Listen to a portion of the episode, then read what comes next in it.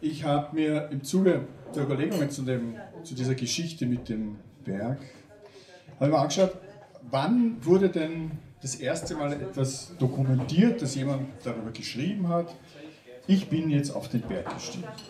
Wir haben gehört, dass es vorher, früher sehr oft äh, religiöses, mythologisches, gefahrenorientiertes Denken war, vorsichtig beim Hinaufgehen oder gar nicht hinaufgehen, weil es heilig ist, da darf man nicht hin. Und wenn wir aber in die Neuzeit schauen, in die, die beginnende Neuzeit, ins Anfang des 14. Jahrhunderts, finden wir da einen Brief von einem italienischen Humanisten, der hat geheißen Francesco Petrarca. Und das ist das erste Dokument, wo übermittelt worden ist, wo über, überliefert worden ist, dass ein Berg einfach so bestiegen wird. Ich gehe heute auf den Berg hinauf.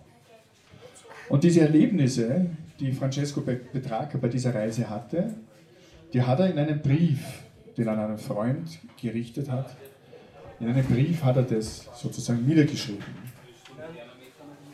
Und ich möchte nur den Anfang kurz vorlesen, damit wir einfach ein bisschen ein Gefühl dafür bekommen, wie er diese Reise, auf die er sich gemacht hat, wie er die bestimmt hat. Den höchsten Berg unserer Gegend, der nicht unverdienterweise der Windiger genannt wird, habe ich gestern bestiegen, lediglich aus Verlangen, die namhafte Höhe des Ortes kennenzulernen.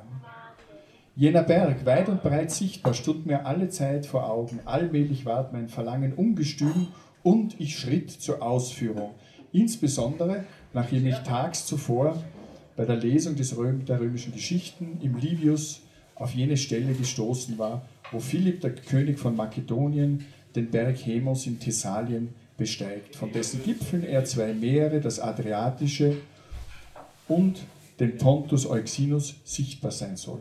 Ob dies nun richtig oder unrichtig ist, habe ich nicht in Erfahrung gebracht.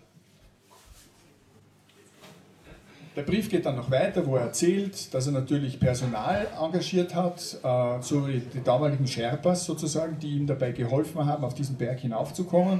Und dass er dann meistens in den falschen Tälern abgebogen ist, weil er wollte nicht so direkt steil nach oben gehen, hat aber dann doch einen wunderschönen Überblick über die Landschaft, die sozusagen diese, die, die, die, der Blick von diesem Berg freigibt.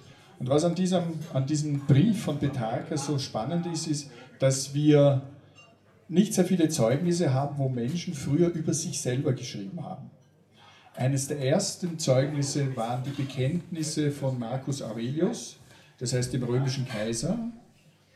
Die zweite, die, die zweite Bezeugung sind die Bekenntnisse von Augustinus. Dann ist lang nichts passiert. Und dann kann man sagen, mit dem Humanismus, also Petrarca, dann Erasmus von Rotterdam und so weiter und so fort, später dann Jean-Jacques Rousseau, haben Schriftsteller wirklich über sich geschrieben. Nicht über das wahre, schöne, gute, sondern wie geht es mir, wenn ich einen Berg besteigen möchte. Und ich denke, dass das für uns heutige Menschen ganz wichtig ist, dass diese persönliche Erfahrung, was ich mit mir erlebe, wenn ich mir ähm, sozusagen so eine Reise als Aufgabe stelle, dass, dass das etwas ganz Besonderes ist. Er steigt dann auf diesen Berg hinauf, ist ganz begeistert von dem, was er dort oben sieht am Ende des Briefes schreibt er dann, aber doch, stellt er die Frage, was ist jetzt das Wesentliche? Auf einen Berg hinaufzusteigen, die Landschaft zu genießen, diesen Ausblick? Oder ist es nicht doch wesentlicher, diese innere Reise zu tun?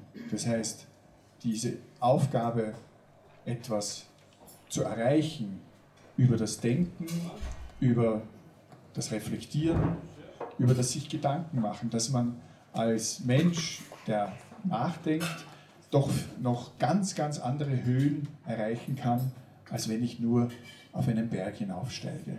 Und in dieser Ambivalenz bleibt er da. Und dieses Erlebnis schildert er uns in diesem Brief, dass es für ihn wichtig war, dort hinaufzuschreiben, mit seinem jugendlichen Feuer dort hinaufzusteigen. Und wenn er herunterkommt, darüber nachzudenken, was ist es, was ich mir jetzt da mitnehmen möchte. Was ist das Wesentliche, das mit mir passiert ist? Und wenn wir hinaufsteigen, erleben wir auch, wie uns die Anstiege herausfordern, wie uns die flacheren Stücke ein bisschen eine Verschnaufpause geben und wie wir den Gipfel, zuerst das Elisabethkircherl, wenn man vom Buchberg raufkommt, so wie wir, und endlich dann die Fischerhütten, nachdem wir da beim Maxregel ums Eck kommen, sehen, wohin geht es im Endeffekt. Was da muss ich auch noch auf? Ja, das packt man noch. Aber dieses sozusagen das, was für uns wichtig ist, dass in, dieser Erfahrungs-, in diesen Erfahrungsmomenten passiert, dass das dem nicht nachsteht, nämlich als innerer Prozess im Gegensatz zu dem, was wir außen wahrnehmen. Dankeschön.